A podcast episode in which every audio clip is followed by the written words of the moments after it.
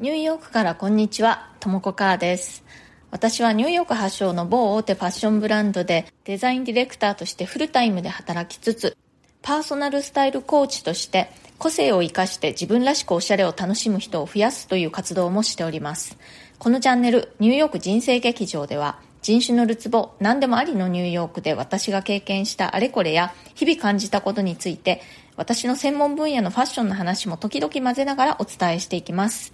ニューヨークの自由でポジティブな空気感とともに、ちょっと元気が出る放送をお届けしてまいります。それでは今日もよろしくお願いします。はい、今日はですね、私がすごく苦手で長年困っていることについてお話ししたいと思います。それは何かというと、私ね、あの、固有名詞を覚えるのがめちゃくちゃ苦手ということなんですね。例えば人名であったり、お店の名前、それからこれはちょっと固有名詞ではないかもしれないんですけれども、映画のタイトルとかもね、覚えられないし、あとまあ本のタイトルとかもね、覚えるのが結構難しいんですね。で、これね、あの、だんだん年を取って物覚えが悪くなったとか、そういうことではなくて、本当にね、あの、若い頃、10代の頃から苦手でした。なのでね、高校時代なんかは、もう、歴史、私は世界史を取ってたんですけれども、もう世界史がね、本当に苦手で、でね、科目として嫌いとかじゃ全然ないんですよ。むしろ、高校の授業で歴史の授業って結構好きだったし、歴史の先生も好きだったのに、テストでね、点がなかなか取れずに、やっぱり歴史のテストってね、固有名詞を覚えてないとダメじゃないですか。歴史でね、そのどういう展開だったとかそういうエピソードは覚えていても、肝心の固有名詞が覚えられないと、やっぱりテストでは点が取れないわけですよね。それで非常に苦労しました。これね、結構本当に困るんですよね。日常生活でも自分のお気に入りのレストランの名前ですらね、結構覚えるのが大変という。あとね、見たばっかりの映画のタイトルを忘れるとかね。で、おまけにその映画に出ていた俳優の名前とかもね、あの、結構忘れちゃったりするので、その映画がすごい気に入ったとしてもね、人におすすめするのがすごい難しいんですよ。えー、っと、つってタイトルなんだっけ？で、こうこうこういう話なんだけど、えー、っと、出ていた俳優は、えー、っと、名前なんだっけ？みたいな感じでね、本当にどうしてこうなんでしょ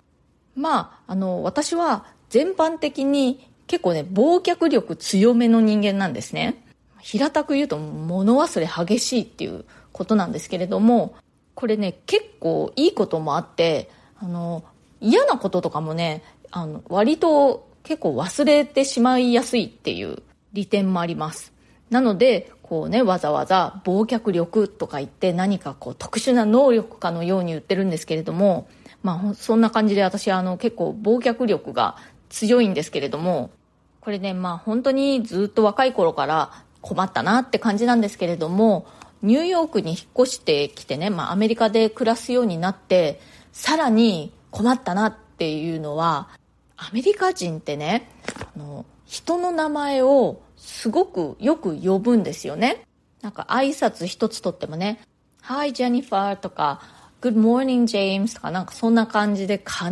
ず、その、人の名前を呼びかけるんですね。でね、お店とかレストランでも、店員さんの方がもう自ら、もう私は何々と言いますって名前を名乗ってきたりすることもあったりするんですね。そうするとね、名乗られたからには必ず、それ以降の会話ではね、その相手の名前を呼びかけるっていうのがもう礼儀というか流儀なんですよ。でも例えばレストランなんかでね、そうやってウェイトレスさんとかが、私は何々と申します。このテーブルを担当しています。って言って、こう注文を取ってくれたりするじゃないですか。で、それから注文が運ばれてきた時に、そこでアメリカ人だったら、Thank you 誰々っていう感じでちゃんと名前を覚えてね、そのウェイトレスさんの名前を呼びかけると思うんです。だからそこでちゃんと名前を覚えてなきゃいけないんですけれど、それ相当頑張らないとね、私には結構難しいんですよね。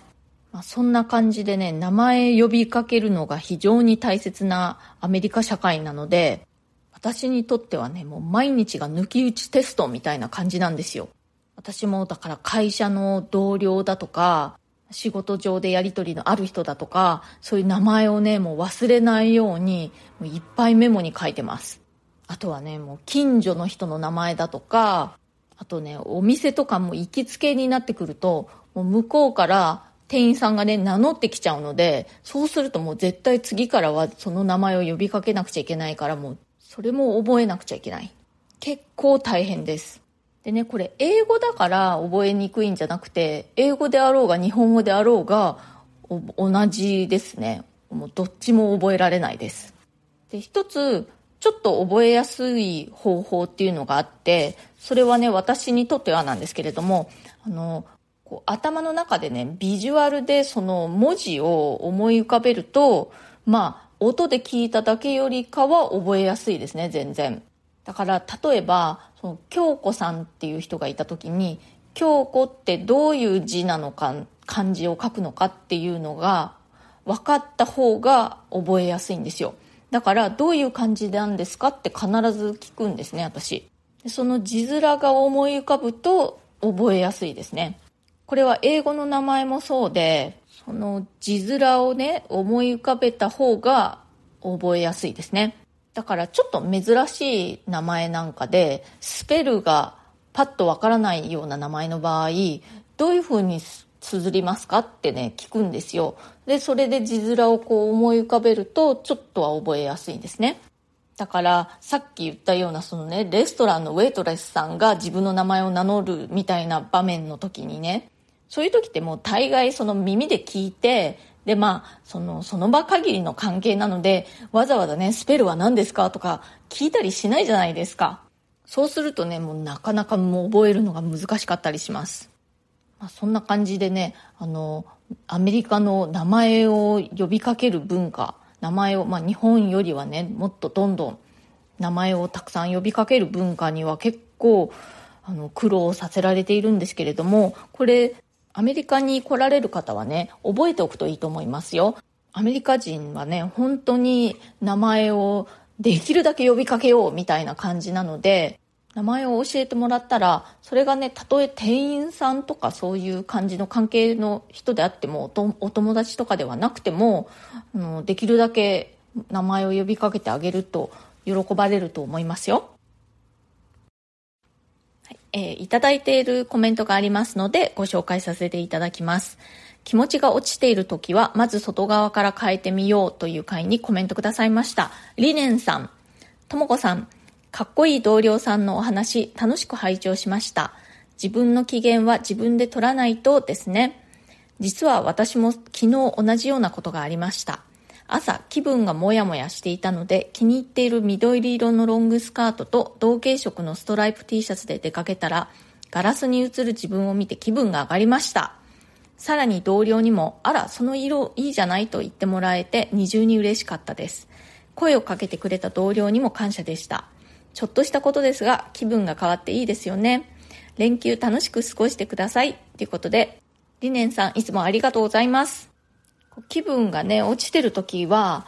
落ちてる時だけじゃなくてもいいですけれども、特に落ちてる時はね、そういうお気に入りのものを身につけたりすると、なんか気分が上向いたりしますよね。リネンさんもまさに同じような体験をされてね、ちょうど良かったですね。そう、あの、リネンさんも書かれていますけれど、アメリカは今週末、あの月曜日もお休みなので連休なんですよね。メモリアルデーっていう、まあ、めったにないアメリカの祝日の一つなんですけれども、リネンさんもね、ニューヨーク在住の方ということで、ね、お互い連休楽しく過ごしましょう。コメントありがとうございました。は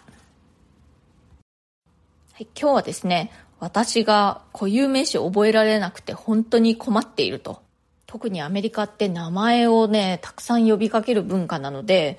名前が覚えられないと本当大変なんですよ。私の場合は、その字面をね、ビジュアル化して覚えると、まあ、耳で聞くだけよりは全然覚えやすいので、なるべくそういうふうにしています。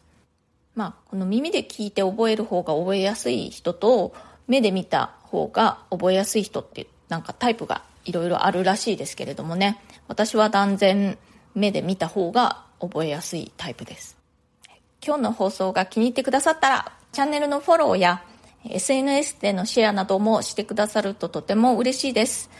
それから質問やリクエスト、相談、コメントなどもう大歓迎ですので、ぜひお気軽に送ってください。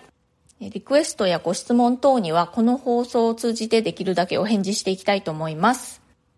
今日も最後まで聞いてくださってありがとうございました。それではまた次回、ともこかーでした。